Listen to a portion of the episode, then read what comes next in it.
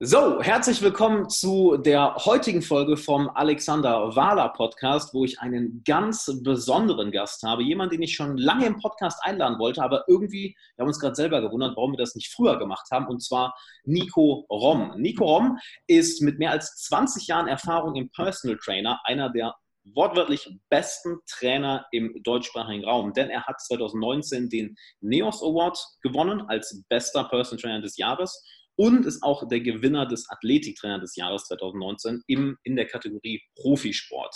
Und das hat er sich auch redlich verdient, denn er trainiert aktuell Leute wie Dennis Mesenhöhler, Dennis Burnic, ich hoffe, ich habe den Namen richtig ausgesprochen, Lukas Podolski, Askar Lakari, ich hoffe auch, da habe ich den Namen richtig ausgesprochen und hat mit seinen über 20 Jahren Erfahrung einen enormen Wissensschatz, besonders in dem Bereich Neuroathletiktraining und funktionelle Neurologie, wo er seit über zehn Jahren mit ähm, seinem Unternehmen Valeo ähm, sowohl Profisportler als auch Weiter- und Ausbildung für Trainer, Therapeuten und Mediziner tätigt und auch im Corporate Fitness und Executive Coaching unterwegs ist.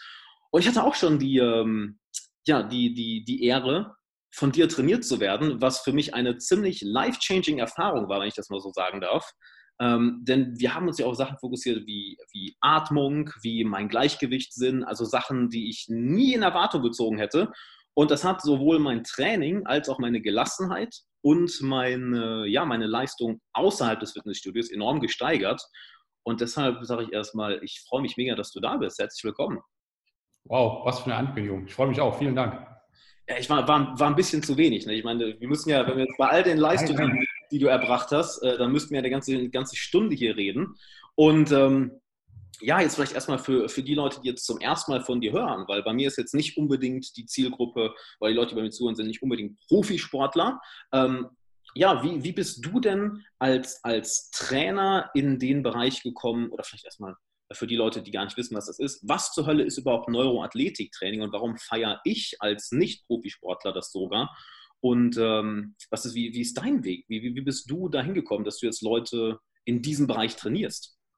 Äh, also wenn ich ein bisschen aushole aus meiner eigenen Geschichte, ich äh, habe ja selber mal BWL studiert ähm, mit den Schwerpunkten Marketing und General Management, das ist das, was wenige wissen, ähm, und habe die ersten sieben Jahre tatsächlich selber eine Managementkarriere gemacht, äh, habe da bis zum Europamanager mit, weiß ich nicht, mehrere 100 Millionen Euro Budgetverwaltung gearbeitet habe dann 2010 mein, eigenes mein erstes eigenes Unternehmen gegründet, Valeo Personal Training in Bonn, mhm. ähm, von dem wir aus, äh, wie du sagtest, halt Profisportler betreuen, aber auch Corporate-Leute.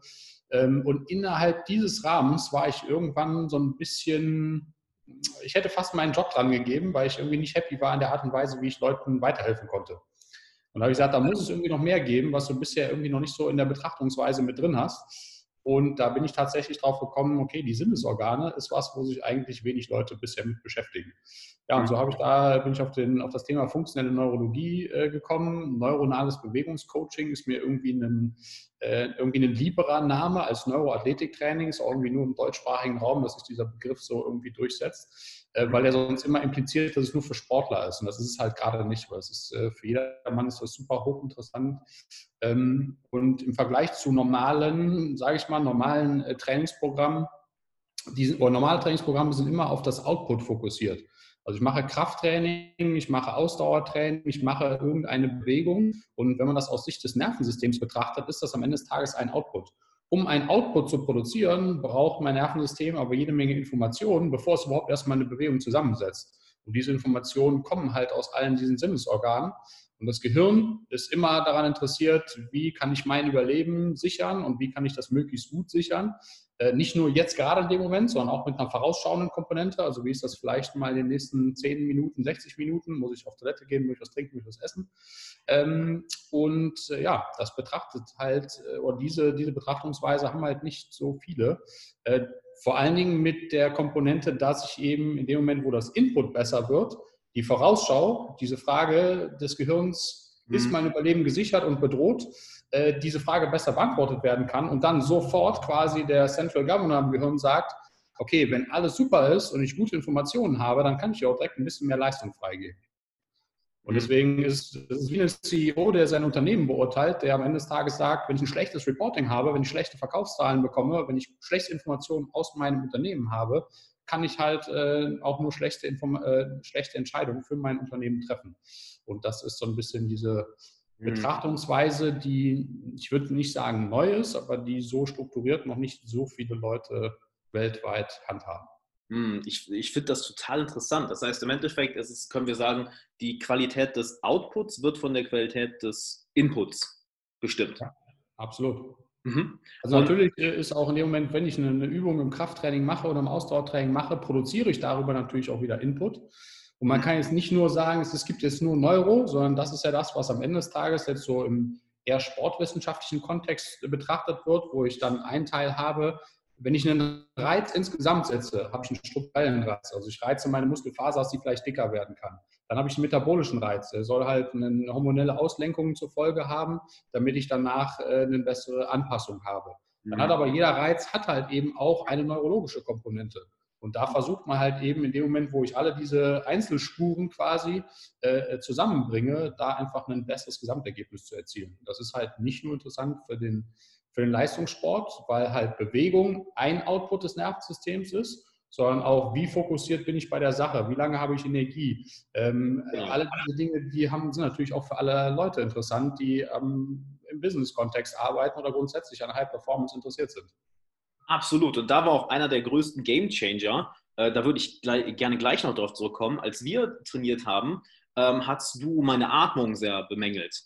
Und du hast mir bestimmte Übungen für die Atmung mitgegeben und es war faszinierend, wie wirklich es nicht irgendwie Sekunden gedauert hat, sondern wirklich wie ein Fingerschnipp auf einmal ich gemerkt habe, dass ich komplett entspannter werde und es dadurch auch mir leichter fiel, mich, mich länger auf eine Sache zu fokussieren.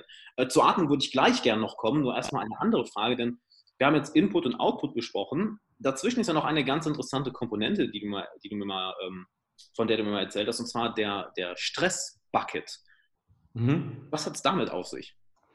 Also der Stress Bucket ist ein äh, Konzept, das ist von, einem, äh, von jemandem, der, Adrian Lau heißt der, der hat ein Buch geschrieben, das heißt Therapeutic Neuroscience Education. Also es ist tatsächlich äh, auch sehr, sehr evidenzbasiert. der benutzt, und der, dieser Adrian Lau hat in seinen Büchern oder hat auch zwei Bücher für Schmerzpatienten geschrieben. Und er nutzt diesen Stress Bucket als ein Konzept und ein Modell, um halt Schmerz besser erklären zu können. So, und da ist Schmerz ist ebenso wie hohe Leistungsfähigkeit ein Output des Nervensystems. Ähm, und in diesen Stress Bucket, den kann man sich vorstellen, dass ich halt einen Eimer habe, der hat ganz oben hat der ein Überlaufventil. So, und ich kann halt alles Mögliche oben in diesen Eimer reinschmeißen, dass das Volumen oder der Wasserstand in, dem, in diesem Eimer steigt und steigt und steigt. Und wenn er ein bestimmtes Level erreicht hat, dann gibt es dieses Überlaufventil, was dann halt eben äh, den Eimer vom Überlaufen äh, schützt. Und in dem Moment, wo ich halt permanent Wasser habe, was aus diesem Überlaufventil rausläuft, dann ist die Wahrscheinlichkeit sehr hoch, dass sich mein hormonelles System verändert. Das heißt, ich habe mehr Stresshormone, weniger Testosteron, weniger ähm, äh, Wachstumshormon, weniger IGF-1, was für viele körperliche Funktionen wichtig ist. Mhm. Ähm, und ich habe aber auch eine höhere Wahrscheinlichkeit, dass ich äh, Schmerzen bekomme oder auf über einen längeren Zeitraum habe. So, und das, was man halt normalerweise kennt, was alles oben so in diesen Eimer reinkommt, ist, äh, wie gut ist meine Ernährung, wie lange schlafe ich, gut schlafe ich, habe ich Stress mit meiner Beziehung oder mit meiner Lebenspartnerin oder meinem Lebenspartner? Ähm, ist mein Hamster krank? Äh, also da kommt letztendlich alles äh, oben rein, was halt irgendwie mich selber persönlich stressen könnte. Mhm. So, und wir haben ja ein System, was dieses alles gut abpuffern kann. Das ist ja auch, ich nenne gerne Stress auch unser High-Performance-System, weil es uns wirklich dazu bringt, höhere Leistungsfähigkeit zu bringen. Mhm. Aber halt eben nicht dann, wenn es permanent. Wenn ich permanent Vollgas gebe, dann ist es halt irgendwann zu viel. Da kommt aber auch oben in diesen Eimer rein, wie gut sind, ist die Qualität der Informationen aus meinen Sinnesorganen. Ja. Also man kann sich das vorstellen, oder ein einfaches Beispiel ist, ich habe ja zwei verschiedene Augen, aus zwei Augen ich, bekomme ich zwei verschiedene Bilder und mein Gehirn muss aus diesen zwei verschiedenen Bildern immer eins machen. Und wenn ich jetzt zwei massiv unterschiedliche Bilder bekomme, ist die Prozessorleistung meines Computers da zwischen den Ohren wahnsinnig belastet, wenn ich halt zwei unterschiedliche Bilder habe und da permanent eins draus machen muss. So, und das wäre zum Beispiel auch ein Beispiel dafür, wie schlechte Informationen aus den Sinnesorganen, respektive meinen Augen, dazu führen kann, dass mein Stresskorb wesentlich äh, oder immer wieder voller ist, als er eigentlich sein sollte. und ich deshalb weniger Reserven habe, um hohe Leistungsfähigkeit zu erzielen. Sowohl im Sport als auch im Business. Hm, dann sinkt natürlich die Leistung, so die Gelassenheit ist weg. Wahrscheinlich ist das dann der Moment, wo Leute auch mal ja, ähm, vielleicht einen Wutanfall bekommen, vielleicht die Kontrolle verlieren. Das sind dann die Momente, wenn dieser Stressbucket überläuft. Ja, das ist auch, äh, also was man so umgangssprachlich immer, immer gerne benutzt, ist, dass man, äh, man hat seinen präfrontalen Kortex. Das ist der ja. Teil des Gehirns, der eigentlich in der, in der Neurowissenschaft sehr viel Aufmerksamkeit bekommt, weil da halt äh, Abschätzung von langfristigen Konsequenzen drin ist, da ist äh, langfristige Ziele verfolgen, da ist meine ganze exekutive Funktion drin. Also alle äh, Dinge, die auf einem höheren Level liegen, sind in diesem präfrontalen Kortex. Und dann habe ich, äh, das ist so mein, äh, mein übergeordnetes System. Ich habe aber auch mein Reptiliengehirn. Und in dem Moment, wo der Stresskorb permanent überläuft, ist das Reptiliengehirn wesentlich aktiver. Und das ist halt nur an kurzfristigen Dingen interessiert. Deswegen ist halt auch, wenn ich den ganzen Tag Stress hatte im Job, äh, kennt das jeder, ich komme abends nach Hause, dann ist mir jetzt scheißegal, ich esse jetzt den Burger mit Pommes statt den Salat mit Hähnchenbrust oder mit Lachs und dazu haue ich mir noch eine Flasche Wein rein. Weil das ist halt gerade in dem Moment der präfrontale Kortex, der ist halt einfach, der wird überstimmt von dem Reptiliengehirn ähm, und äh, dann übernimmt das Reptiliengehirn die Kontrolle. Ist auch gerade, wenn man in der Psychologie eher über Habit Change äh, spricht, da gibt es halt auch ein Buch, das äh, auf dessen Titel ich gerade nicht komme, aber da wird, ähm, ich, ich komme gleich nochmal drauf. Äh, da wird halt. Habits, also es geht um, um Habit Formation. The Habit Loop oder so, ja. Da wird halt der Elefant und der Reiter als Beispiel genommen. Das ist letztendlich nichts anderes. Das ist halt der präfrontale Kortex ist der Reiter, der oben auf dem Elefanten drauf sitzt. Aber wenn der Elefant halt die Kontrolle übernimmt, mein Reptiliengehirn und irgendwie durchgeht, dann sitzt der Reiter da oben drauf und ist verloren. Ja. So, und das ist so ein bisschen, äh, ich glaube, das heißt The Habit Loop im Englischen. Im deutschen Titel fällt mir gerade nicht ein. Mir fällt der Titel gerade aber auch nicht. Ich weiß, es ist, hat ein gelbes Cover, ne? Ja, genau. Mit so ja, ich weiß genau, welches du meinst. Mir fällt es gerade auch nicht ein. De, äh, ah, ich weiß es auch nicht. Ist ja, ist, spielt jetzt auch keine Rolle. Ja, genau. Und das, das kennt ja wirklich jeder von uns, wenn, ja. wenn der Stress, das Stresslevel einfach zu hoch ist, dass man dann irgendwie alle Ziele äh, über Bord wirft und nur noch für den Moment lebt. Und häufig, ich beschreibe das ganz gerne so, das sagen die Klienten auch häufig so, ähm, dass es, wenn, wenn wenn dieser Moment dann vorbei ist, wo, der, wo das Reptiliengehirn übernommen hat, dass es sich danach fast schon anfühlt, wie du wirst wieder wach. Mhm. Also, oh, da bin ich wieder, was habe ich denn jetzt gerade angestellt? Ja, das ist ja auch so ein bisschen so, wenn ich halt viel Stress habe, dann ist halt auch so, das periphere Sichtfeld schränkt sich ein bisschen ein. Das, was man so mhm. umgangssprachlich als Tunnelblick nennt, äh, da ist irgendwie in dem Moment, wo ich dann halt wieder in der Lage bin, wieder mehr Kontrolle zu haben. Und das ist häufig auch damit verbunden, dass ich dann wieder proaktiv werde und nicht nur reaktiv ähm, äh, dann kommt halt auch wieder wesentlich mehr Klarheit rein. Absolut. Mhm. Du hattest eben noch eine Sache erwähnt, die mich neugierig gemacht hat, nämlich du hast gesagt, ähm, Stress kann leistungssteigernd sein, außer es ist konstanter Stress. Du hast das ungefähr ja. ausgedrückt. Ja. Was meinst du damit?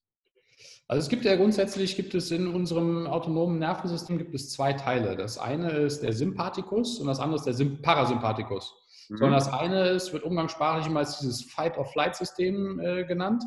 Das ist halt tatsächlich, ähm, das bereitet mich auf körperliche Aktivität vor. Also meine Atmungs Atemfrequenz steigt an, meine Herzfrequenz steigt an, mein Blutdruck steigt, meine Pupillen äh, weiten sich, dass ich halt einen besseren Lichteinfall bekomme. Ähm, Blasenfunktion, Verdauungsfunktion wird eingeschränkt. Sondern das ist halt tatsächlich in dem Moment, wo ich äh, in der grauen Vorzeit mal dem Säbelzahntiger und dem Mammut gegenüber gestanden habe, bereitet es mich darauf vor, entweder dem Mammut auf die Nase zu hauen oder halt möglichst schnell vor dem Mammut wegzurennen. Und deswegen ist es tatsächlich unser High-Performance-System. Also es, ist, es kann auch nach wie vor in Business-Situationen nutze ich das ja selber dazu, um halt möglichst äh, hohe Performance abzurufen. Die Problematik entsteht halt immer nur daraus, äh, dass ich erstens das Ganze sehr häufig nicht mehr in physische Aktivität umsetze. Also das heißt, ich habe Stress, während ich im Auto sitze, während ich telefoniere, während ich am Laptop sitze. Äh, also das heißt, ich verbinde sehr häufig nicht mehr diese tatsächliche körperliche Vorbereitung auf physische Aktivität mit tatsächlicher physischer Aktivität. Deswegen ist halt Bewegung und Ausdauertraining auch so ein super Tool, um, um Stress zu reduzieren, dass ich halt dem Nervensystem und dem Körper das gebe, wofür es eigentlich gebaut wurde. Mhm. Ähm, und wenn ich halt eben, meistens habe ich halt dann eine Phase nach dem Stress, dass das Ganze wieder, und das sind früher die längeren Phasen des Tages gewesen, dass ich halt wieder den Parasympathikus, also dieses Rest and Digest System mhm. äh, aktiv habe. Und wenn ich halt permanent 8, 9, 10, 11, 12 Stunden, wie viel auch immer am Tag, 14 Stunden, wie lange so ein Arbeitstag normalerweise geht, permanent auf Vollgas unterwegs bin, dann bin ich halt definitiv aus, aus dem Ruder raus. Absolut. Dadurch, dadurch, dass halt dann eben, ich habe auch gerade schon gesagt, Verdauungsfunktion hängt dran. Äh, deswegen ist für mich auch ein Grund, äh, warum wir sehr viele Ernährungsprogramme damit verbinden, dass Stressmanagement eines der größten Bausteine ist, weil halt Verdauungsfunktion unterdrückt wird in dem Moment, wo ich permanent Stress habe. Nachweisbar verändert sich langfristig, wie bei, wenn ich ein Antibiotikum nehme, das Mikrobiom im Darm, wenn ich halt lang chronisch zu viel Stress habe. Und dann kriege ich Blähungen, ich kann äh, Nährstoffe weniger oder schlechter aufspalten und aufnehmen. Also es ist, ähm, und dann habe ich vor allen Dingen noch, dann sind wir wieder beim Stresskorb, wenn ich dann halt nicht nur das Essen, was oben reinkommt, nicht gut ist, sondern das, was ich halt dann daraus mache und wie ich das verdauen kann, auch nicht gut ist, dann habe ich nochmal zusätzlich einen performance-mindernden Effekt. Wow, ja. okay. Das baut natürlich eins nach dem anderen auf. Oh, das genau. baut natürlich aufeinander auf. Aber die, die Hauptmessage ist da für mich eigentlich, also Stress ist grundsätzlich nicht der Feind, sondern ich kann es super nutzen, halt eine höhere Leistung abzurufen, aber halt die Menge und nutze ich halt Techniken, um dann auch zwischendurch mal wieder runterzukommen. Das ist halt meistens äh, die Problematik. Also ich meine, wir kennen das ja alle im Job. Also den Workload selber, den kann man schwer ändern. Aber das, was ich auf jeden Fall ändern kann, ist, wie gehe ich mit den Stressoren, die auf mich einprasseln, wie gehe ich damit um? Und wie groß ist mein, mein Korb überhaupt? Kann ich das Volumen von meinem Stress einmal größer machen, damit da halt eben auch mehr reinpasst? Ja. Du hast gerade äh, was Schönes angesprochen. Da hatten wir es, glaube ich, äh, als, ich bei dir war, auch drüber unterhalten. Ähm, und zwar hast du gerade Ausdauersport erwähnt. Ich hatte früher mhm. nie erwartet, äh, dass ich mal zu einem Läufer werde. Bin inzwischen wirklich begeisterter Läufer, weil du hast mir damals eine Sache mitgesagt. Ich hoffe, ich, ich, äh, ich zerstöre das jetzt nicht komplett. Und zwar, dass ähm, der Vagusnerv dadurch stimuliert wird und dass dein ähm, parasympathisches Nervensystem stimuliert, sprich, du dadurch entspannter wirst, gelassener wirst. Ja. Jetzt hast du aber echt einen rausgehauen. Also nicht jeder kennt wahrscheinlich den Vagusnerv. Äh, also ich habe viel gelernt. Also. Der Vagusnerv ist erstmal äh, mit sehr vielen Dingen der Innenwahrnehmung verbunden. Also heißt, wenn ich äh, viel esse und meine Magendehnungsrezeptoren mir sagen, ich bin gerade voll, dann ist das gerade eine Information, die über den Vagusnerv kommt. Da hängt mein Herzschlag hängt damit dran, da hängt dran, äh, wie hoch ist der Laktatspiegel in meinem Blut, wie hoch ist die Sauerstoffsättigung. Also das sind halt alles Informationen aus meinem Körperinneren, genauso wie voll ist meine Blase, wie voll ist mein Darm. Das sind alles Informationen, die über den Vagusnerv zum Gehirn kommen. Mhm. Der Vagusnerv hat 80 äh, Prozent, ich habe eben über Sympathikus und Parasympathikus gesprochen, der Vagusnerv hat 80 Prozent aller parasympathischen Fasern unseres Nervensystems. Also es ist der Hauptnerv, der für Rest and Digest äh, verantwortlich ist. Hm. Deswegen ist zum Beispiel Essen, also ich bekomme einen Stimulus über die Zunge, der ist mit dem Vagusnerv verbunden. Ich merke, wie Essen mein äh, Schlucken, mal geht mein Kehlkopf und meine Speiseröhre runter, alle meine Organe, meine Magendehnungsrezeptoren. Das ist ein super starker Stimulus für den Vagusnerv. Deswegen funktioniert Essen zum Thema Stressreduktion auch so super, weil es halt diesen Vagusnerv stimuliert. Ja. Ausdauertraining per se, da sind wir natürlich auch wieder immer so ein bisschen bei, bei der Dosis. Also so, es ist gerade so nach dem Motto, Körperfettreduktion ist äh, Tabata-Training und Vollgas-Intervalltraining ist super effektiv.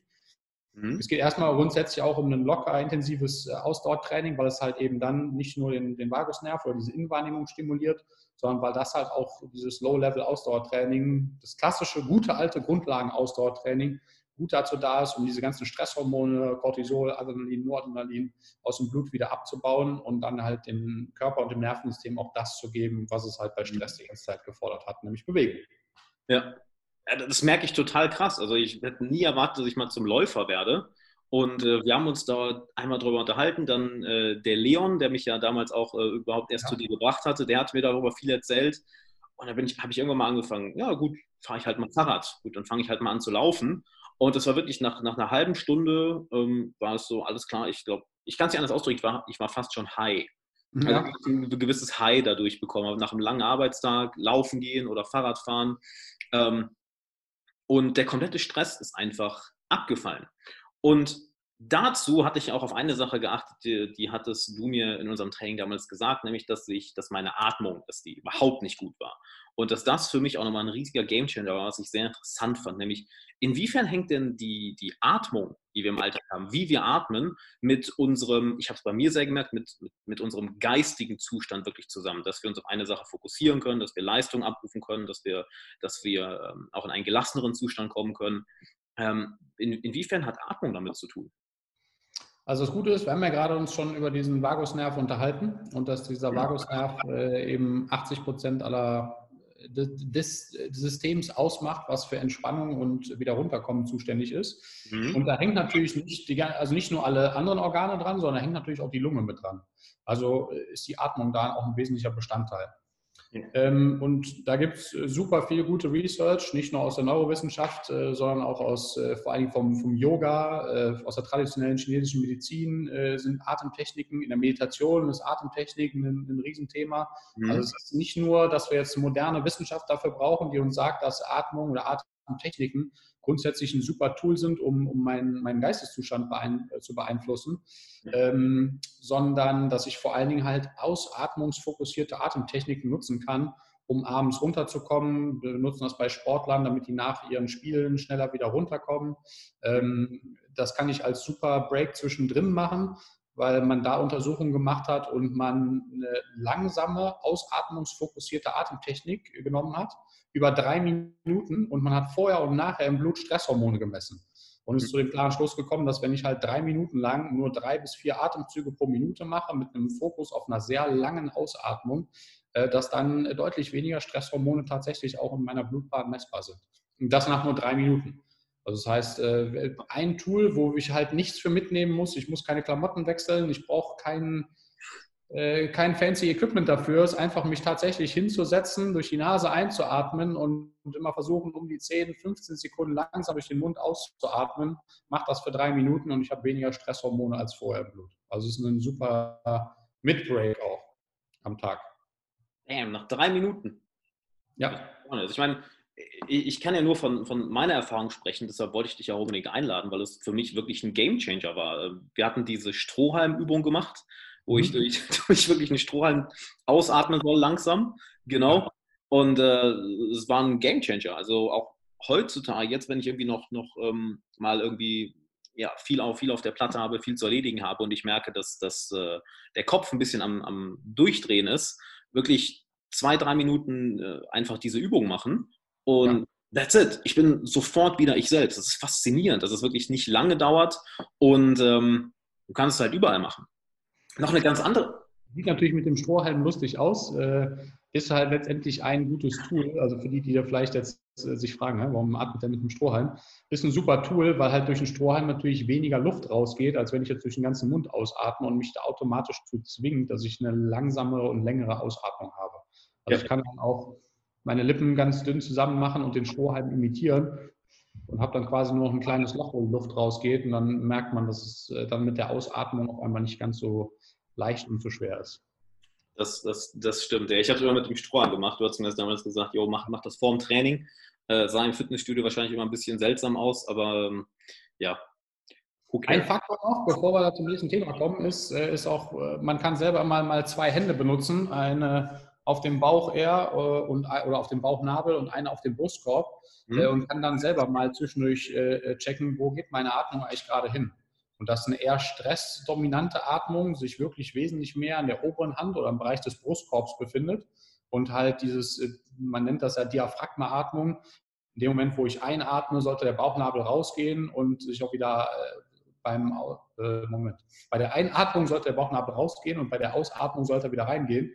Ähm, das ist das, was wir bei vielen äh, Corporate-Leuten tatsächlich schon festgestellt haben, dass sie halt komplett auf dieses äh, Stressatemmuster schon geprimed sind und erstmal denken so, ist doch normal, dass die Atmung nur hier oben stattfindet und erstmal überhaupt gar keine, kein Gefühl dafür haben, wie funktioniert das eigentlich, in, in meinen äh, Bauch einzuatmen und mein ja. Diaphragma wieder mehr zu nutzen. Ja. Ja. ja ich unterbrochen habe. Ich wollte das noch als, äh, wenn wir schon über Atmung und Tool sprechen, dann ist das auf jeden Fall jetzt das zweite Element, was super hilfreich ist. Ja, eins der wichtigsten überhaupt. Also da, da, danke für, für, fürs noch hinzufügen. Ähm, ja, die, die Bauchatmung, super wichtig. Und Du hast gerade einmal kurz das Thema Meditation angesprochen und Meditationsatemtechniken. Also ich bin ja ein Riesenfan von Meditation, hat, war für mich ein Gamechanger, für viele meiner Klienten ein Gamechanger. Ähm, inwiefern hast du denn Erfahrung mit Meditation, sei es jetzt im Bereich Corporate, sei es im Bereich Profisportler, sowohl für Leistungssteigerung als auch wirklich äh, Stressreduzierung? Also die Research dazu ist überragend. Also es gibt so viele Benefits, äh, dass man eigentlich es gar nicht leisten könnte, nicht zu meditieren. Ähm, es ist aber immer wieder das. Ich da mal ganz kurz direkt einhaken. Danke, dass du so anfängst. Das sage ich in gefühlt inzwischen jedem Video und es ist es gibt immer noch Leute, die mir, die mir nicht glauben und die sagen, ah, Meditation ist doch irgend sowas, so ein spiritueller Hokuspokus und so. Und dass das das Erste ist, was du sagst. Danke. Ähm, also was halt noch dazu kommt, dass das Gute ist ja immer wieder, äh, das ist das, was, was vielen auch hilft, wenn man so ein bisschen mal so diese, diese Dinge dahinter oder die Funktionsweise dahinter erklärt. Mhm. Äh, was jetzt haben jetzt gerade eben über diesen Vagusnerv gesprochen. Äh, und äh, dieser Vagusnerv liefert halt diese Informationen in ein Gehirnareal, das nennt sich auch der Insular Cortex oder Insular Lobe oder Insel, Inselrinde äh, auf Deutsch. Ähm, und das ist eines dieser Gehirnareale, was viele Informationen aus dieser Innenwahrnehmung verarbeitet. So, Ausdauertraining ist ein super Inselrinnentraining über den Vagusnerv. Meditation ist ein super Inselrinnentraining. Also das heißt, ich bin da an den gleichen Systemen am, am Rumfuhrwerken, nur halt mit anderen Tools. Und das ist für mich immer so ein bisschen diese, man sollte halt nicht so dogmatisch sein, sondern man sollte halt eine breite Palette an Dingen anbieten und das kann Atmung sein, das kann Meditation sein, das kann Ausdauertraining sein. Das mhm. können Farbbrillen sein, äh, ne, da kommen wir mal noch ein anderes Thema auf. Aber dass es halt eben nicht nur ein Mittel gibt, um den gleichen Zweck zu erfüllen. So, und deswegen, um die eigentliche Frage dann zu beantworten, ja, also da ist, gibt ja mittlerweile auch super viele Apps, ähm, auch, äh, ich denke da an eine, die ich häufig empfehle, äh, die ein buddhistischer Mönch, der, hat, oder der ist ehemaliger Sportwissenschaftler, hat dann mehrere Jahre als buddhistischer Mönch gelebt und hat dann eine Company gegründet und eine, äh, eine App auch auf den Markt gebracht. Die, die gab es erst nur auf Englisch, gibt es mittlerweile auch auf Deutsch. Ähm, da sind ja auch sehr viele, da werden nur die Techniken aus der Meditation, um diese Inselrinde zu stimulieren, werden rausgezogen, ohne dass dieses ganze äh, was hast du gesagt? Alternative? Nee, was, was war dein Wording dazu? Äh, spiritueller Hokuspokus. Genau. Dass die spirituelle Komponente irgendwie auch dabei ist, ne? weil man da tatsächlich dann wieder auf so ein paar Techniken, dann gibt es so den Bodyscan, äh, ja, genau. dann äh, eigenen Herzschlag wahrnehmen, eigene Atmung wahrnehmen und zwischen Außen- und Innenwahrnehmung hin und her switchen. Mhm. Das sind halt so die ganzen klassischen Techniken, die einen Wahnsinns Introzeptionstraining, Innenwahrnehmungstraining, äh, Schrägstrich Inselrinnentraining sind. Ähm, ja. Und deswegen, ich sehe das halt immer vor diesem neurowissenschaftlichen Hintergrund, wie kann man diese Tools halt erklärbar machen und dann baut das auf jeden Fall auch die letzten, in der, in der Regel, die letzten Hindernisse zu, ja, Meditation ist nicht so mein Ding, äh, baut das auf jeden Fall weiter ab. Absolut. Das war zum Beispiel äh, genau, die, genau die Erfahrung, die, die viele meiner Klienten machen dass äh, es sehr viele, ich sag mal, ja, ähm, Go-Getter sind, ne, die wirklich Sachen, Sachen erledigen wollen, Sachen erreichen wollen. Wenn du ihnen damit ankommst, dass du, dass es, äh, dass du es eben ihnen so, ich sag mal, verkaufst, dann klickt es auch häufig. Oh, warte mal, das, das, das macht ja komplett Sinn. Warum mache ich das nicht? Und du hattest gerade ähm, den, den äh, Mönch erwähnt, der früher Sportwissenschaftler war. Weißt, weißt du seinen Namen und auch wie die App heißt? Andy, Andy Pudikombi äh, ist der Gründer der Firma, die sich Headspace nennt. Ach, von Headspace, okay. Und mhm. es gibt auch einen super TED-Talk von ihm, ähm, neun Minuten oder sechs Minuten, glaube ich. Äh, TED-Talk, Andy Podikombi, da jongliert er und erklärt dabei das Konzept der Meditation. Also ist überragend. Äh, wenn, man, nice. wenn man da noch eine kurze, schnelle Erklärung haben möchte, was Meditation ist, sollte man sich auf jeden Fall diesen TED-Talk angucken. Perfekt. Ähm, Kannst du mir den Namen gleich nochmal aufschreiben, dann packe ich das in die Show Notes, das, das, das wäre wär am besten. Ähm, ja. Dann kennst du sicherlich auch äh, Sam Harris, oder? Kennst du Sam Harris? Leider nicht. Äh, ich glaube, der wird dir sehr, sehr gefallen. Das ist ein, äh, einer der führenden Neurowissenschaftler in den USA. Ja. Und äh, er hat jetzt inzwischen, ich glaube, drei Jahrzehnte oder so Meditationserfahrung, hat auch mit allen möglichen äh, psychedelischen Substanzen experimentiert, hat mit allen möglichen Meditationstechniken experimentiert.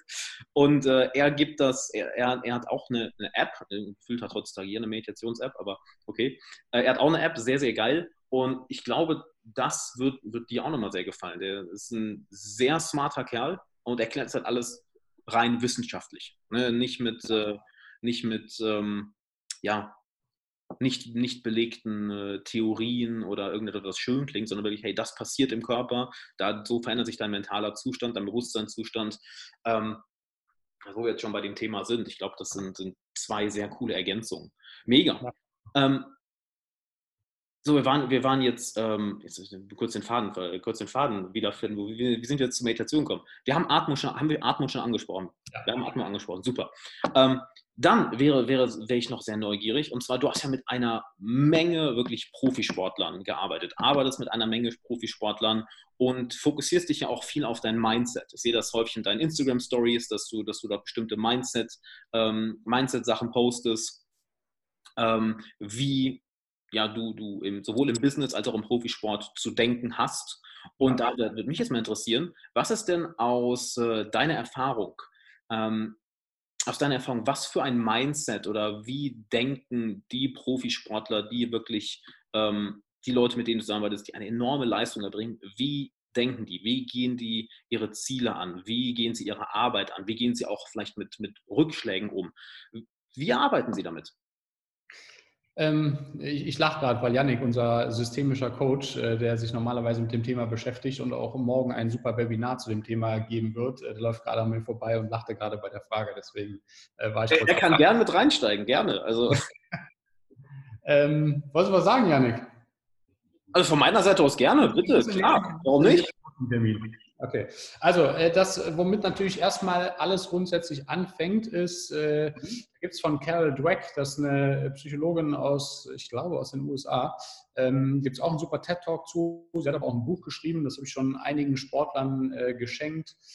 Das heißt im Englischen Growth Mindset und im Deutschen ist der Titel, glaube ich, Selbstbild, ähm, wo es halt um das Thema Growth Mindset und Fixed Mindset geht. Also das ist ja auch eine der großen Erkenntnisse äh, aus den Neurowissenschaften, dass es das Thema Neuroplastizität gibt, also dass ich mein Gehirn und mein Nervensystem permanent anpassen kann. Äh, ist halt nur davon abhängig, wie ist der Stimulus, dem ich den jeden Tag aussetze. Ähm, äh, und da hängt dieses Thema Fixed und Growth Mindset sehr eng mit zusammen, dass ich halt eben nicht jeder Skill ist angeboren, Intelligenz ist nicht angeboren.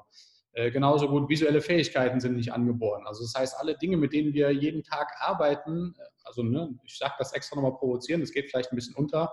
Ich habe mit sehr vielen Leuten schon Augentraining gemacht und bis zu zwei Dioptrien rückwärts wieder trainiert. Also das heißt, alle Dinge, die mit dem Gehirn zu tun haben und mit dem Nervensystem zu tun haben, sind nicht fixiert. Und da geht halt Carol Dweck sehr viel drauf ein, äh, weil das natürlich erstmal eine Grundcharaktereigenschaft ist, die ich haben muss, dass ich halt eben daran glaube, dass ich durch permanentes Training, durch permanentes an mir selber arbeiten, mich auch immer weiterentwickeln kann und nicht mal irgendwann ein Plateau entwickelt habe, äh, äh, erreicht habe und dann ist halt da Feierabend.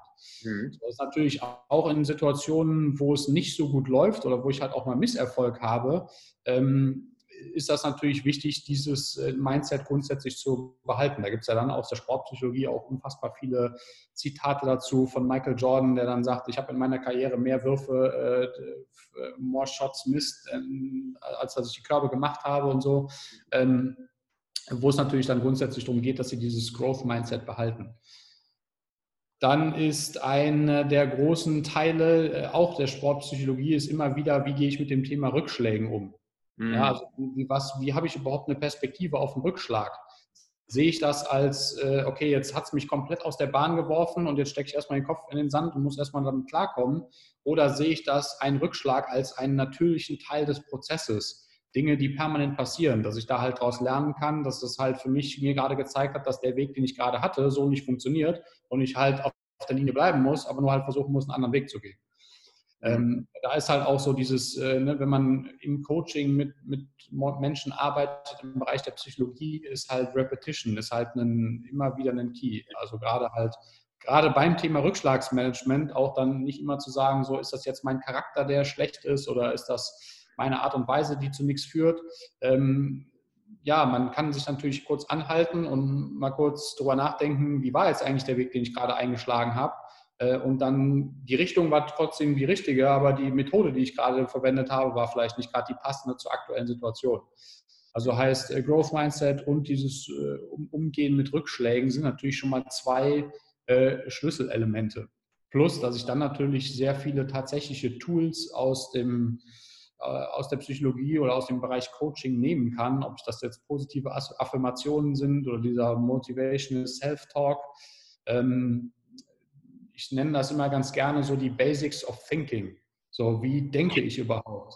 Da, da gibt es ja so viel, es gibt positives Denken, es gibt negatives Denken, aber es gibt halt auch eine Mitte. Die ist für mich in der Sportpsychologie unglaublich wichtig. Weil so negatives Denken, da wissen wir aus jeder Menge Research dazu, dass das zu 100 Prozent erfolgreich ist. Also wenn ich mir selber den ganzen Tag erzähle, dass der Tag scheiße ist, dass ich selber scheiße bin, ähm, dann ist das tatsächlich auch so und dann bin ich halt auch schlechter drauf und habe eine wesentlich schlechtere Wahrnehmung von allen Dingen, die passieren. Also das Outcome aus Negativdenken ist 100% immer negativ. Mhm. Da gibt es dann eben das Gegenteil, dieses positive Denken, was so in den gefühlt 80er, 90er, 2000er Jahren in der Sportpsychologie so super gehypt wurde und super angesagt ist. Mhm. Wenn ich das jetzt aber auf einen professionellen Sportler oder auf einen High-Performer im Job nehme, also ich kann einen Börsencrash oder eine, eine drohende Insolvenz des Unternehmens, kann ich nicht kleinreden. Du bist noch ja. da? Hat gerade kurz noch bei mir. Ja. Kann ich nicht kleinreden. Ich muss negative Dinge, dem muss ich schon eine Aufmerksamkeit geben und kann nicht permanent durch positives Denken immer sagen, so alles ist super, der, der Crash ist gar nicht passiert und äh, trotzdem ist alles positiv. So, deswegen ist halt neutrales Denken so, ja, ich reference das und ich sehe auch gerade, dass wir im Super Bowl-Finale 0,24 hinten liegen. Nichtsdestotrotz muss ich immer noch mein Growth Mindset beibehalten und daran glauben, dass ich das halt noch drehen kann. So, und da ist halt eben positiv, funktioniert nicht immer, aber neutrales Denken ist erstmal die Basis. Ja, ich nehme zur Kenntnis, dass was Negatives passiert ist, mhm. aber halt die Richtung äh, ist immer noch möglich. So, das sind so die Basics. Also neutrales Denken hatten wir jetzt ähm, als ein Tool. Dann äh, Affirmationen hatte ich so ein bisschen gesagt, dass äh, halt immer wieder, ne, das, dann, das geht so um diese Mischung, das geht dann sehr viel um die Selbstkommunikation. Mhm. Weil ich mhm. grundsätzlich, da gibt es so ein paar Zahlen, äh, da will ich mich jetzt nicht drauf festnageln lassen, aber die benutze ich immer so ganz gerne. Das erstmal meine eigene Meinung ist zehnmal stärker als das, was mir jemand anderes erzählt.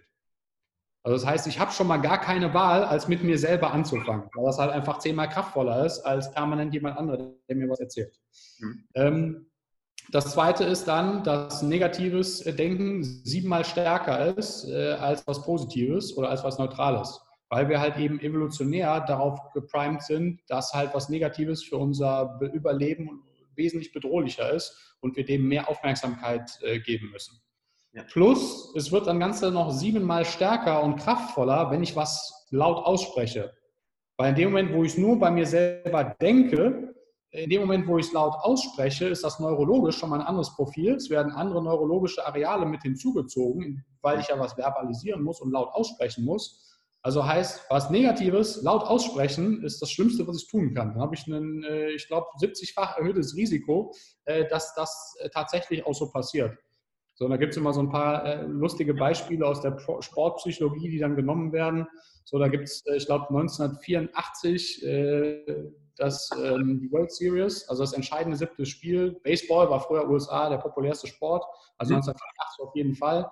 Und da gibt es, ähm, ich komme jetzt auf seinen Namen nicht, aber es gibt halt denjenigen, äh der den entscheidenden Spielzug verkackt hat, der gibt halt zehn Tage oder ein paar Tage vor dem entscheidenden äh, ähm, Spiel, siebten Spiel, äh, gibt er ein Fernsehinterview. Und in diesem Fernsehinterview sagt er, ich glaube, Bill, ah, Bill, Buckner. Bill Buckner ist sein Name. Kann man, wenn man das auf YouTube eingibt, Bill Buckner, äh, World Series 1984 TV-Interview, findet man auf jeden Fall, was da passiert. Okay. Ähm, und der sagt halt, ähm, ja, natürlich träumt man davon, dass man ein super Spiel macht und die Serie gewinnt.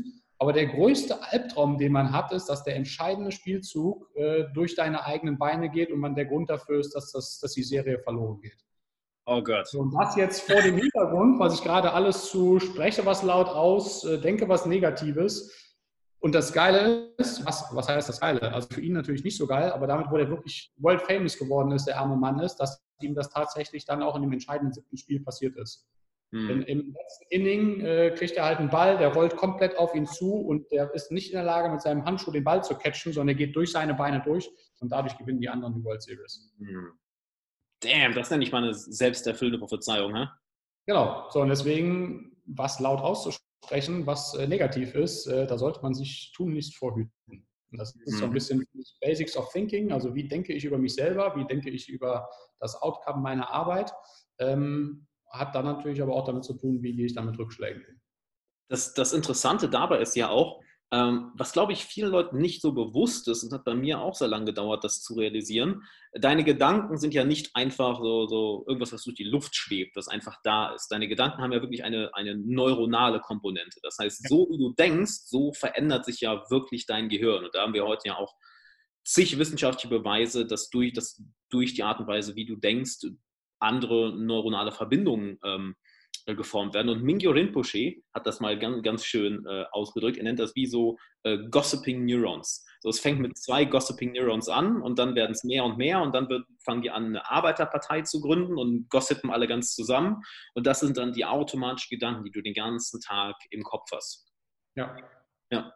Klar, und mit je mehr, ähm, ähm, ähm wie hast du es jetzt genannt, wenn du das Ganze nicht nur denkst, sondern auch noch sprichst und immer und immer wiederholst, natürlich verstärkst du das Ganze für dich auf jeden Fall. Ja. Und da sieht man dann halt, das sind immer so die klassischen Beispiele, die man dann äh, irgendwie aus dem Sport dann sieht, wenn einer vor dem entscheidenden Spielzug hin und her läuft und sagt, hey, das ist das, ist das wofür du gearbeitet hast, das ist, du lebst deinen Traum. Äh, äh, genau hier wolltest du sein, an der Stelle, damit du diesen entscheidenden Spielzug verwandelst. Wo das halt dann, äh, das ist so auch ein, ein Tool, so bau dir deinen eigenen Commercial auf, also nicht nur, dass du mit dieser positiven Affirmation in dieser speziellen Situation arbeitest, sondern dass du halt auch im, im Bereich der Visualisierung halt immer wieder vorher dir selber äh, deinen eigenen Werbespot entwirfst, als Sportler natürlich, ne? und dir dann halt vorstellst, wie du den entscheidenden Spielzug machst, wie du gerade das, äh, das entscheidenden Punkt beim Tennis oder was auch immer gewinnst und halt dann auch deinen Erfolg zelebrierst. So, das ist so das, äh, diese eigene Commercial Advertising Preise im Kopf äh, zu entwerfen, ist halt auch äh, eine ganz, also für mich klassische oder bekannte äh, ähm, Technik aus der Sportpsychologie. Hm. Ähm, ich erinnere mich an zwei ganz interessante Sachen.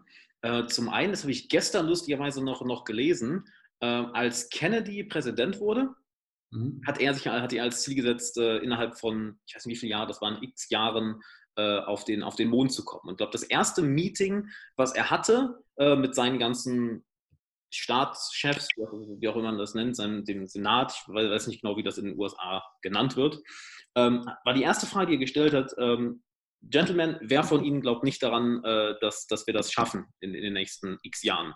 Und ich glaube, zwei Drittel oder so haben die Hand gehoben und er hat sofort gesagt, alles klar, äh, Sie verlassen bitte den Raum. Und hat den anderen ein Drittel gesagt, hey, äh, stellt für diese Position neue Leute an. Und siehe da, ähm, ist ja ganz gut gelaufen. Es ist sehr gut gelaufen. Das, sind zwei Sachen, die, die mir dazu dann äh, einfallen, so wie du das erzählst. Das ist zum einen, also er hat erstmal das Growth Mindset seines Kabinetts geprüft. Habe ich genügend Leute um mich rum, äh, die, ob die, die den Growth Mindset haben? Mhm. Also das war bei Carol Dweck von eben. Ja. Ähm, da sind wir aber auch bei einem meiner Lieblingszitate von Jim Ron, glaube ich. Ähm, you are only the average of the five closest people around you. Ja. Also choose wisely, mit wem du deine Zeit verbringst und wer dich halt maßgeblich äh, beeinflusst, weil das sind halt entweder die Bremsen, die an dir dranhängen oder die Leute, die dich halt mittragen. Ja. Also auch das ist, äh, da, da, kommt die äh, Verhaltenspsychologie zu, zu, einem ganz klar, oder auch die Sozialpsychologie zu ganz klaren Ergebnissen, dass wir halt so dieses, ne, ich stehe jeden Tag auf und bin in Charge meines eigenen Schicksals, ja, aber wir sind halt mehr, mehr als alles andere, sind wir soziale Wesen, die Anerkennung in der Masse wollen. Ja. Da sprechen wir beim Thema Ernährungsberatung mal drüber. Wenn, es ist verdammt schwer, wenn ich mit seit zehn Jahren mit meinen gleichen fünf Kumpels äh, am Samstag ins Fußballstadion gehe und dann mhm. bin ich auf einmal der eine nach zehn Jahren, der sagt, heute esse ich mal nicht mehr die Wurst oder hau mir das Bier rein. Dann gucken die alle an und denken so, hä, was ist denn mit dir los? Machst du gerade eine Diät oder was? Ja. Bevor du dir dann den Stress gibst, mit denen zu diskutieren, sag ja komm, ist egal, ich trinke trotzdem das Bier und nehme die Wurst mit rein, obwohl das eigentlich meinen eigentlichen Motiven und Werten, die ich für mich selber gefunden habe, äh, so ein bisschen entgegenspricht. Also deswegen äh, ist auch, äh, ja, das ist das Erste, was mir dazu einfällt. Äh. Erstmal darf ich dich ganz kurz unterbrechen. Äh, ja. Du hast heute ein paar Sachen raus. Erst mit, mit der Meditation, also das, ja, die wissenschaftlichen Beweise sind ja, die überhäufen sich ja und jetzt, ey, wir sind grundlegend soziale Wesen zwei der absoluten Grundpfeiler, was, was ich meinen Klienten immer, immer, immer ähm, äh, beibringe. Und das ist schön, dass das von deiner Perspektive mal zu hören, weil du aus einem ganz anderen Bereich kommst, dass du sagst, hey, du bist der Durchschnitt der fünf Menschen, mit denen du am meisten Zeit verbringst. Du kannst nicht erwarten, dass du dich stark veränderst, wenn dein Umfeld genau das gleiche bleibt wie vorher oder du irgendwelche Kletten am Fuß hast, welche schönes Beispiel, du willst auch immer dich gesunder ernähren und dein ganzer Freundeskreis haut sich jeden Tag Pizza, Cola und Bier rein. Das wird ein harter Kampf mit dem Umfeld. Ja, absolut. Hm? Also das sind aber, das sind ja, das finde ich, das ist unabhängig von der Branche, in der man sich bewegt, wenn man halt anfängt, ein bisschen Research zu machen und sich halt mit den Themen auseinandersetzt. Und auch, ich meine, natürlich ist im Coaching wie im Sport, äh, mhm. ist das Psychologie und mit dem Mindset von Leuten zu arbeiten, ist halt ein riesengroßes. Da, da, kommt man ja schon zu den gleichen Schlüssen. Ist ja nicht so, als wenn wir uns das jetzt gerade irgendwie ausdenken und, und das mal so weiterführen, weil uns das gerade gut in den Kram passt, sondern weil das einfach klare Erkenntnisse sind, äh, mhm. zu denen mehrere deutlich klügere Leute als wir beiden es wahrscheinlich sind, äh, zu dem Schluss gekommen sind und die ihre Karriere dem gewidmet haben, um, um genau sich mit diesen Themen auseinanderzusetzen. Ja. Also, du wolltest gerade noch eine zweite Sache sagen, sorry, da, da hatte ich, hatte ich dich ähm, unterbrochen. Ja, ich überlege gerade, was das eigentlich war. Äh, Growth Mindset, Fixed Mindset. Ähm, wer glaubt daran, dass wir auf den Mond kommen? Ich habe es vergessen, ehrlich gesagt, leider. Kein Thema. Äh, Klassiker. Einfach, einfach nicht dran denken, dann kommt es in einer Minute eh wieder. Ähm, was, was du eben noch angesprochen hattest bezüglich äh, des, des, des Self-Talks, äh, beziehungsweise des, du hast es nicht genannt, nicht wirklich negatives Denken und auch nicht wirklich dieses krankhaft positive Denken, sondern diese, dieser Middle Ground. Und eine Sache, die, die, die, die da sehr interessant ist, ähm, das habe ich, hab ich dieses Jahr von einem Mentor viel gelernt, und zwar die rational-emotive Verhaltenstherapie. Da kommt das Ganze her, das wurde von Albert Ellis, glaube ich, gegründet in den, in den 50ern und war einer der Vorläufer der, der kognitiven Verhaltenstherapie. Und es ist sehr, sehr interessant, dass, dass, dass wir uns häufig nicht die Arbeit machen und die Mühe machen, unsere automatischen Gedanken einmal genauer unter die Lupe zu nehmen, weil häufig dort einfach so ein, so ein Automatismus kommt. Beispielsweise ähm, nehmen wir an, jetzt, jetzt ähm, verhaut jemand einen Business-Deal oder verhaut jemand ein Tor und dass der automatische Gedanke, der kommt, ist, boah, äh, boah, bin ich ein Loser, boah, bin ich ein Versager. Diese, diese Generalisierung.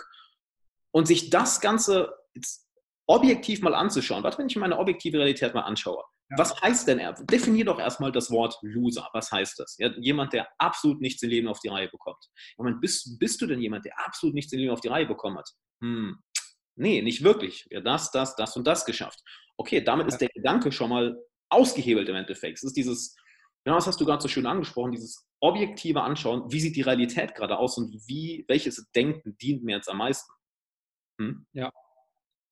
Ja, das ist, das ist ja auch das, also gerade wenn du dich so mit diesen High-Performern unterhältst, und das ist sowohl Corporate als auch äh, Leistungssport, äh, die, die sind ja auch sehr selbstreflektiert. Die sagen dir so, ja, ich kann das ja nicht oh, wegdiskutieren, dass ich gerade den Elfmeter nicht reingemacht habe. Mhm. So, aber das ist natürlich nicht, äh, dass du das ignorieren sollst. Und aber das, wo du es ja auch dann, oder was du ja gerade als Beispiel gegeben hast, es geht ja auch darum, wie lange halte ich mich damit auf.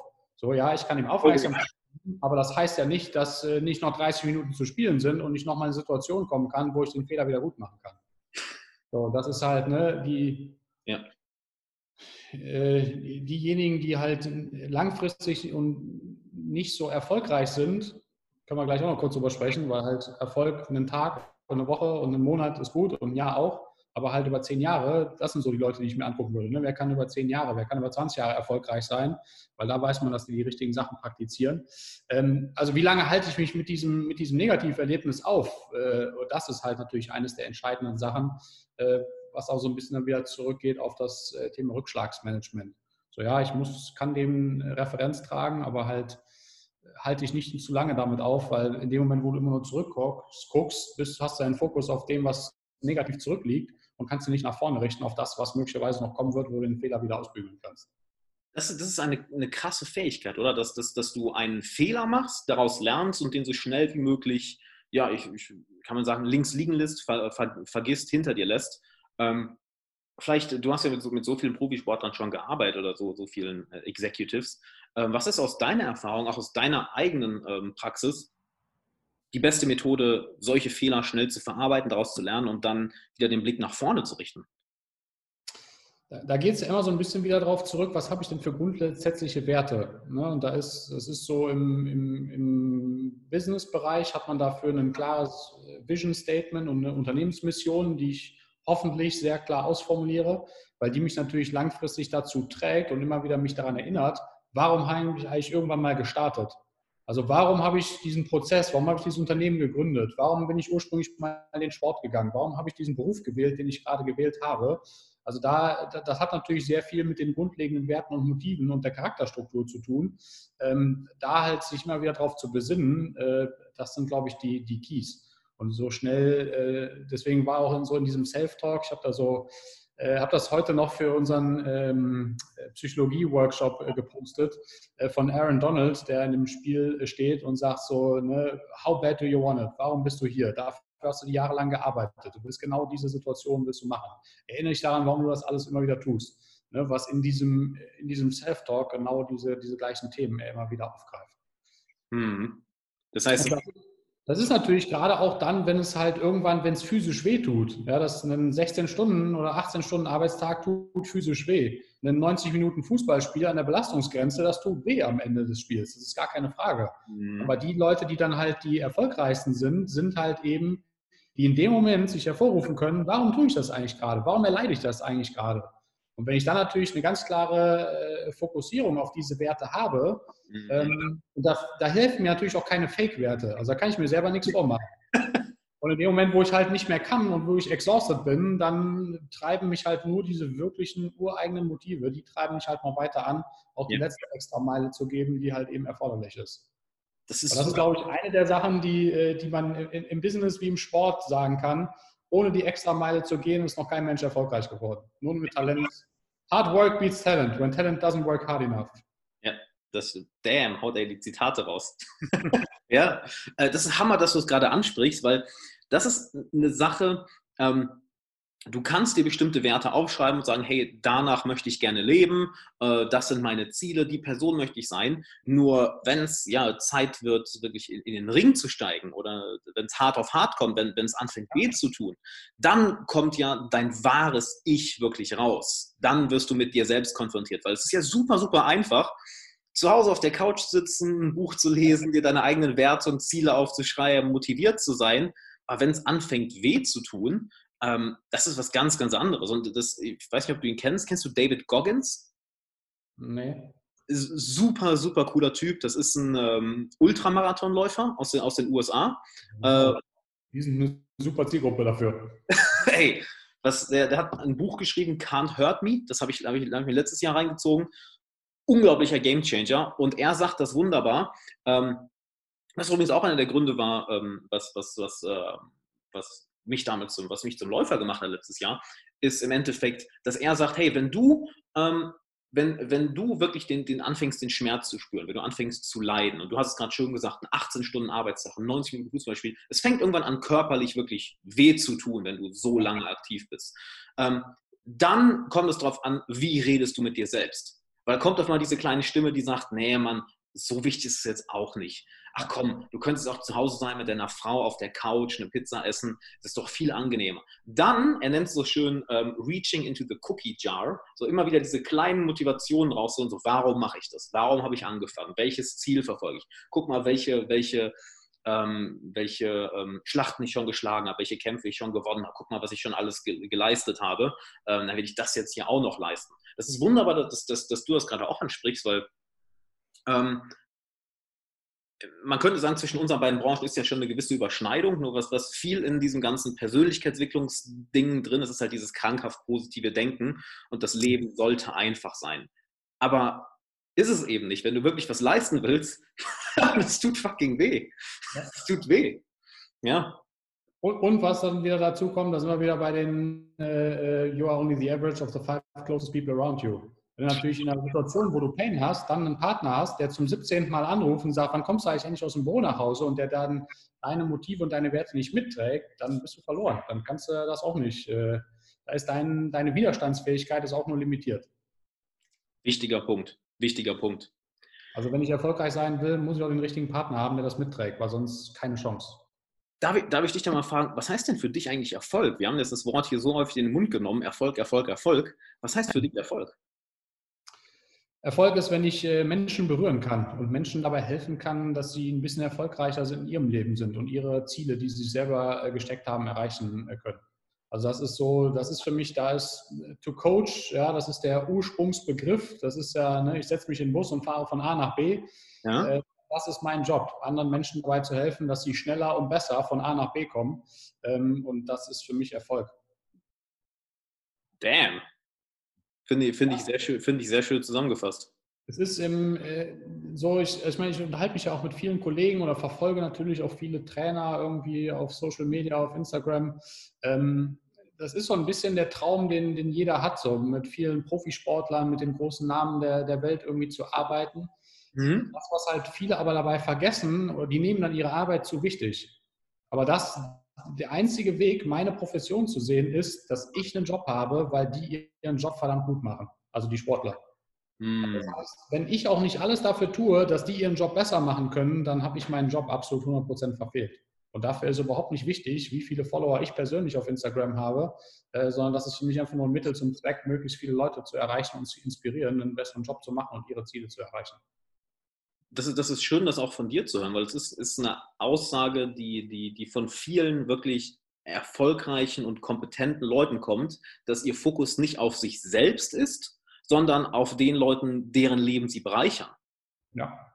Also ist, man kann es auch nicht anders sehen, weil dafür sind wir Coaches. Ne? Das ist völlig egal, ob ich jetzt eher physisch coache, ob ich mental coache, ob ich äh, ein Business Coaching mache. Ja. Das ist das, worum es geht. Und wenn ich das nicht in der Lage bin, dass jemand von A nach B besser und schneller kommt, dann habe ich meine Profession verfehlt. Damn. Und deswegen, ich spreche halt auch, also ich meine, du hast es zwar erwähnt, ne? ich habe so diese Awards gewonnen, das ist alles schön und gut, aber für mich ist mehr wert, als dass ich Athletiktrainer des Jahres, dass ich Personal Trainer des Jahres werde, ist, äh, wenn mein Sportler eine Meisterschaft gewinnt oder die Olympia-Quali schafft oder ein Tor schießt oder nach einer langen Verletzung zurückkommt und endlich wieder das Gefühl genießen kann, wie es ist, auf dem Rasen zu stehen und 80.000 Leute applaudieren und jubeln ihm zu. So, das sind die Momente, wo ich dann da stehe und denke so, yes, dafür mhm. haben wir jetzt das letzte halbe Jahr gearbeitet und das sind die Sachen, die, die wirklich zählen. Ähm, ich frage mal so nebenbei, äh, wie viel Zeit hast du mitgebracht, wenn wir jetzt so eine Stunde hier sind? Ich würde dir gerne noch eine ganze Menge Fragen stellen. Ich weiß nur nicht, wie, wie viel ja, Zeit. Eine Viertelstunde habe ich noch. Hab ich noch. Ja, cool. Ähm, weil da kommt mir direkt eine weitere Frage äh, bezüglich deiner Motivation, was du gerade gesagt hast. Hey, für mich ist es Erfolg, wenn ich, wenn ich anderen Leuten dabei helfen kann, dass sie ihre Ziele erreichen. Ähm, inwiefern hat sich deine Motivation denn vielleicht über die Jahre hinweg verändert? Weil ich, ich denke nicht, dass du jetzt die gleiche Persönlichkeit bist wie vor 20 Jahren, oder? Puh, da müsstest du vielleicht besser meine Frau fragen. das ist wahrscheinlich die beste Feedbackgeberin. Das, was mich natürlich auch, ich bin auch kein einfacher Typ, ja. ich bin halt brutal erfolgsorientiert. Ne? Ich habe auch dieses brutale Growth-Mindset. Also ich will mich permanent weiterentwickeln. Mhm. Äh, für mich ist halt Stillstand Rückschritt. Ne? Das, das ist das, was ich auch tatsächlich lebe. Also ich plane mir selber im Jahr äh, mindestens, also mein, meine absolute Untergrenze sind vier mal vier Tage im Jahr, die ich mir selber für Fortbildungen äh, frei halte und frei räume. Äh, da habe ich echt äh, hohe sechsstellige Beträge in, in, den letzten Jahren investiert, um halt permanent weiter Fortbildungen zu besuchen. Also der Investment in sich selber, der ist natürlich extrem wichtig. Das ist so ein bisschen ähm, The Seven Habits of Highly Successful People. Wenn meine eigene Säge nicht scharf ist, dann kann ich halt auch nur schlecht sägen. So, und das ist halt natürlich eines der, und wenn ich selber nicht inspiriert bin oder mich auch von anderen mal inspirieren lasse, kann ich auch andere Menschen nicht inspirieren. Ja. Also heißt, mal davon abgesehen, wie, wie, wie ich so als Persönlichkeit bin oder was mich vielleicht auszeichnet, das ist halt eines der Dinge, die ich tatsächlich lebe. So, und man muss zwischendurch ein Buch lesen, man muss zwischendurch eine Studie lesen, damit ich halt eben mhm. äh, auch mal wieder durch neuen Input äh, auch wieder eine, eine vielleicht die gleiche Message aber im Coaching sagt man reframe kann und aus einer anderen Richtung an ihn dran bringen kann, um dann vielleicht den Schalter im Kopf umzulegen. Ja. Ich weiß nicht, ob das so die, die wirkliche Antwort auf die ursprüngliche Frage war, aber das war so eines der ersten Sachen, die mir dabei so mit in den, in den Kopf geschossen sind. Kannst du gerne formulieren, wenn es dir nicht ausreicht. Ach nee, ich fand, ich es war eine, war eine super Antwort. Es beantwortet ja genau das drunterliegende Prinzip, was dich eigentlich zu, zu so einer krassen Persönlichkeit gemacht hat. So, du bist halt jemand, der die ganze Zeit an sich arbeitet und nicht sagt, nö, jetzt ist okay, jetzt, jetzt chill ich mal, sondern wirklich, ja, let's, let's, let's do this. Und was du gerade Schönes sagst, ähm, dass du dann ein, ein, ein Buch aus vielleicht einer komplett anderen Branche, einen komplett anderen Bereich liest, um die gleiche Nachricht zu hören, das ist ein Effekt, den, den ich super interessant finde, dass du das auch nochmal sagst, nämlich wenn du dich in einem Bereich enorm viel weiterbildest. Irgendwann habe ich häufig gemerkt, dass dann Point of Diminishing Returns kommt. Und dass du dann mal anfängst, in andere Bereiche zu gehen, sei es was komplett Absurdes, womit du gar nichts zu tun hast. Und plötzlich, deshalb finde ich auch unser Gespräch heute so interessant, dass du so viele von den Sachen sagst, ähm, die, die, die, die ich von, von Mentoren gelernt habe oder die, die wir in anderen Bereichen gehört haben, dass die unterliegenden Prinzipien in vielen Bereichen sehr, sehr, sehr ähnlich sind, aber doch anders ähm, ja, geframed werden oder auf andere Bereiche geframed und wir überall plötzlich zu diesen simplen Prinzipien zurückkommen, ja. die in allen Bereichen gleich sind. Hm? Das, ist, das war für mich auch, da passt für mich, auch wenn das jetzt auf den ersten Blick jetzt nicht stimmig ist, dass ich, dass ich eigentlich in, in einer Industrie arbeite, die von Sportwissenschaftlern äh, und von Physiotherapeuten, von Medizinern geprägt ist, dass ich BWL studiert habe. So, ich habe damals am Olympiastützpunkt in Essen gearbeitet, in der Leistungsdiagnostik, habe da erstmal einen Zivildienst gemacht, habe danach als Freiberufler mhm. dort gearbeitet. Und ich habe gesagt, ich möchte nicht mir direkt diese, diesen wirklich ganz engen Fokus jetzt selber geben und jetzt auch direkt Sport studieren. So, und ich gebe mir selber die Aufgabe, und da habe ich gerade bei Kosten- und Leistungsrechnungen oder bei solchen Scheinen habe ich auch häufig geflucht, äh, gebe mir selber die Aufgabe, um halt aus einer komplett anderen, äh, mir eine komplett andere Profession zu geben. Am wichtigsten war mir am Ende des Tages, dass ich äh, wissenschaftlich denken und wissenschaftlich arbeiten kann. Das lerne ich letztendlich bei jedem Studium. Mhm. Ähm, jetzt habe ich halt irgendwie auch mal zwei Startups irgendwie hochgebracht und eins wieder verkauft. Äh, da hat mir halt auch mein BWL-Studium beigeholfen. Da wäre ich wahrscheinlich, da bin ich breiter aufgestellt, wenn ich halt in vielen Bereichen ein bisschen generalistischer aufgestellt bin, als halt zu sehr spezialisiert nur auf eine Branche bin. 100 Prozent. Das heißt, würdest du sagen, das hört man ja sehr häufig, hey, ich spezialisiere dich auf eine Sache. Äh, aus meiner Erfahrung ist es effektiver, ähm, Lukas Manko sagt das so schön, er nennt das, äh, als, als Unternehmer musst du Full Stack, du musst ein Full Stack Unternehmer sein. Das heißt, du brauchst bestimmte Fähigkeiten, in denen du wirklich exzellent bist und dann viele Fähigkeiten, in denen du sehr, sehr gut bist. Und das klingt ja so, als hättest du genau das gerade gemacht, oder?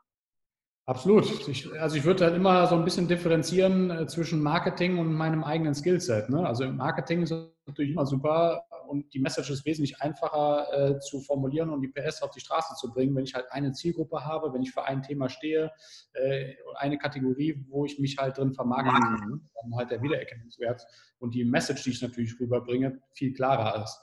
Also, aber mein Skillset bin ich total dabei, muss möglichst breit aufgestellt werden. Also ich habe auch ich habe gerade äh, gestern habe ich mir noch ein Buch bestellt, ich habe es noch nicht gelesen, deswegen habe ich jetzt auch den Titel noch nicht parat, äh, wo es darum geht halt, ne, dass Generalisten in einer spezialisierten Welt äh, triumphieren. So was von dem Autor, der glaube ich auch für 10.000 Hour Rule irgendwie geschrieben hat, der hat ein neues Buch gemacht und das äh, war direkt sowieso, okay, dieser Satz, der hat mich so attracted, da muss ich mir das Buch angucken. War, war das Malcolm Gladwell? Hat der, glaube ich, die, die 10.000 Stunden Regel äh, in einem seiner Bücher berühmt gemacht? Bitte was? War das Malcolm Gladwell? Ja, genau. Ja? Ich glaube, das ist auch sein neuestes Buch von ihm. Ja. Okay, krass, kenne ich noch gar nicht. Okay. Und das, äh, da bin ich schon sehr gespannt drauf, wo es halt auch so ein bisschen um das Thema geht, dass halt in einer mhm. von Spezialisten, Spezialisten regierten Welt die Generalisten am Ende des Tages die sind, die wahrscheinlich den größten Erfolg haben werden. Also ich bin gespannt, ich kann auch nichts zu sagen, aber ich sage ja, das, ist, das passt halt zu dem Kontext, wo wir gerade uns darüber unterhalten haben und ich bin total gespannt drauf. Dann habe ich noch eine Frage an dich, weil, weil unsere Zeit langsam zu Ende geht. Ähm, mhm erstmal danke, dass du überhaupt die Zeit genommen hast. Mega cooles Gespräch. Und zwar, was sind denn deiner Meinung nach so die, die, die brechen wir es mal auf drei Sachen runter. Die, die drei wichtigsten Fähigkeiten, die jetzt mal unabhängig vielleicht von Branche, äh, in der eine Person arbeitet, was sind die drei wichtigsten Fähigkeiten, die eine, die eine Person unbedingt drauf haben sollte? Fokus. Fokus ist für mich äh, das, was am, an, an weiter Stelle als erstes kommt, weil da gibt es auch Deep Work, äh, gibt es gerade ein Buch dazu, was irgendwie ein New York Times Bestseller ist. Äh, in, einer Welt, in der wir leben, wo wir so viel äh, Ablenkung haben und immer wieder was anderes reinkommt. In dem Moment, wo ich mich halt selber weiterentwickeln möchte, wo ich neue Konzepte entwickeln möchte, wo ich Dinge von nachhaltigem Wert erstellen möchte, mhm. muss ich fokussiert bleiben. So, und deswegen bin ich halt auch wieder so ein Freund, wiederum dann, was körperliche Bewegung angeht, weil Fokus eben auch eine Fähigkeit ist, die in unserem präfrontalen Kortex liegt und nicht in unserem Reptiliengehirn. Und mhm. je gestresster ich bin, desto weniger Fokus habe ich, desto mehr versuche ich zu multitasken, lass mich von anderen Stimuli ablenken, weil halt, ja, deswegen, das, das nennt auch nicht dieses Reptiliengehirn oder Elefant und Reiter, das wird ja auch First Brain, Second Brain genannt. Und der Hauptaufgabe des Second Brain, meines präfrontalen Kortex, ist, das Reptiliengehirn oder den Elefanten unter Kontrolle zu haben und dem zu sagen, nee, du hast keine Kontrolle. Aber je gestresster ich bin, je aktiver das wird, äh, irgendwann ermüdet halt der präfrontale Kortex und irgendwann ist der exhausted. Und dann kann er eben nicht mehr sagen, ich bleibe fokussiert bei einer Sache. Also wenn ich halt anfange, wie wild zu multitasken, auf jede E-Mail, auf jeden Telefonanruf sofort zu reagieren, in dem Moment, wo ich eigentlich konzeptionell arbeiten möchte, ja. ist das schon ein Zeichen dafür, dass mein Gehirn schon äh, gestresst ist. So, und deswegen geht da halt auch sehr, sehr schnell aus dem Thema Fokus äh, für mich äh, Faktor Nummer zwei raus. Ich komme nicht drum herum, eigentlich einen gesunden Lifestyle zu haben. Also regelmäßige Bewegung, gute Ernährung, guter Schlaf sind halt Dinge, die aus neurologischer Sicht den meinen Fuel ausmachen. So, wenn ich permanent auf Reserve fahre, dann muss ich halt eben auch häufig an der Tankstelle anhalten und tanke mir wieder was nach. Wenn je gestresster ich bin, desto weniger tanke ich halt nach, weil ich schnell wieder auf die Straße will. Aber ich muss zwischendurch immer wieder anhalten. Ja. So, und deswegen ist halt Lifestyle-Management, äh, sich regelmäßig zu bewegen, einen, einen, guten Coach sich zu suchen, ähm, ist, äh, ist ganz klar, oder gut zu essen, gut schlafen, ist ganz klar Nummer zwei. Und das dritte ist dann halt äh, das Thema Psychologie. Wie ist mein, wie klar bin ich mir meine eigenen Werte? Was ist meine Motivation, meinen Job oder meine Arbeit zu machen? Wie, ähm, wie klar habe ich das auch mich tatsächlich vielleicht mal hingesetzt und habe das ausformuliert, wofür ich eigentlich stehe, warum mache ich das? Also das, was man vielleicht jetzt aus Companies kennt, dass ich eben, ich habe es eben schon angesprochen, eine Vision, eine Vision habe und ein Mission Statement habe, das sollte ich definitiv auch mal einmal für mich selber entwickeln und, und das auch mal ruhig zu Papier bringen, um mir das halt auch bewusster zu machen. Ja. So, und dann, wenn wir halt so diesen, diesen, äh, diesen ganzen Themenkomplex äh, Psychologie haben, dann sind das halt, wie ich das eben nannte, diese Basics of Thinking. Ähm, mhm es ist zwar gut, informiert zu bleiben, auch in äh, Corona- und Quarantänezeiten, aber wenn ich mir halt permanent die Nachrichten reinziehe, morgens, mittags, abends und permanent auf Online-Medien die News reinziehe. Die sind nun mal einfach von negativen Dingen dominiert. Und wir haben eben darüber gesprochen, dass negatives Denken und negative äh, Sachen, mit denen ich mich beschäftige, zu 100 Prozent dazu führen, dass ich auch ein negatives Outcome erziele. Ja. Und das, äh, das sind halt so Sachen, die ich dann versuche einfach, also ich konsumiere wenig Social Media, ich konsumiere wenig Nachrichten, ja. Also klar muss ich auf einem aktuellen Stand der Informationen bleiben, aber ich mache das vielleicht einmal am Tag oder vielleicht auch nur einmal alle zwei Tage. Und ja. das, äh, das ist so mein, mein letztes Thema. Ja, du hattest ein schönes Zitat gepostet, vielleicht abschließend. Um, ähm, with all the info, ich hoffe, ich kriege es noch zusammen. With all the information, uh, where is the knowledge? Uh, irgendwie, irgendwie sowas hattest, ja. hattest du gepostet. Ja, das ist äh, mir fällt jetzt, wo du das gerade sagst, fällt mir ein, was ich eigentlich eben noch zu deinem Beispiel, äh, zu, dem, zu der Mondgeschichte sagen wollte, weil das Zitat relativ ähnlich ist oder war. Äh, das ist, without a goal, it's hard to aim. Das ist so ein bisschen ne, über das, was ich gerade gesagt habe, wie klar bin ich meine eigenen Motive und Werte. Ähm, ja, und ja, das ist das, was du gerade meintest, das andere Zitat, geht so ein bisschen mehr in die Richtung, dass ich in den News natürlich immer nur einzelne Informationsbrocken bekomme. Äh, und in Social Media ich natürlich nur mal die Zeit habe, mich mit einer kleinen Thematik auseinanderzusetzen. Aber halt nachhaltige Bildung, nachhaltige Education, die jetzt nicht nur ein Wochenend-Workshop ist, sondern mal ein Motivationsseminar, das führt halt dazu, dass ich aus diesen kleinen Einzelpunkten die Querverbindung herstellen kann. Und das schafft halt nur langfristig echte Werte. Und deswegen ist halt auch für mich wieder dann dieses angesprochene, ich halte mir regelmäßig mindestens äh, 16 Tage im Jahr, wenn nicht eher 20 Tage im Jahr frei für meine eigene Fortbildung, ist halt für mich ein Key-Element. Mega. Warte mal, Nico, vielen Dank für dieses Hammer-Gespräch. Du bist ein mega inspirierender Typ. Also, holy shit, das war eine, eine, eine, Menge, eine Menge Input. Wo können die Leute noch, noch mehr von dir finden? Also, sie finden mich, ich bin ja nicht so ein riesen YouTuber, deswegen, äh, ähm, man findet mich auf Instagram unter Nico Rom, N-I-K-O-R-O-M-M. Äh, mhm. Unsere äh, unsere Company-Seite, die wir gerade überarbeiten, also wir nutzen auch gerade die, die Zeit, wo wir nicht so viel zu tun haben, ist www.valeostudio, V-A-L-E-O, studio.de. Ähm, und äh, das ist die Company-Webseite. Und ja, auf Facebook bin ich auch mit Nico Rom. Also wenn man Nico Rom, N-I-K-O, R-O-M-M äh, eintippt, dann sollte man ein paar Sachen über mich finden. Packe ich alles noch in die Beschreibung, dass die Leute auch die richtigen Links haben. Nico, vielen, vielen Dank, dass du die Zeit genommen hast. Vielen, vielen Dank für dieses super interessante Gespräch. Und ähm, ich würde sagen, ähm, bis demnächst. Alex, danke dir für die Einladung und äh, hat mich echt gefreut. Macht auch Spaß mit dir zu spielen. Vielen Dank, Mann. Das ist ja. unserem Tennis-Match. Ne? Muss man auch jemanden haben, der gut zurückschlagen kann, dann hat man auch ein super Gespräch nachher. So ist es. So ist es. Nico, danke dir.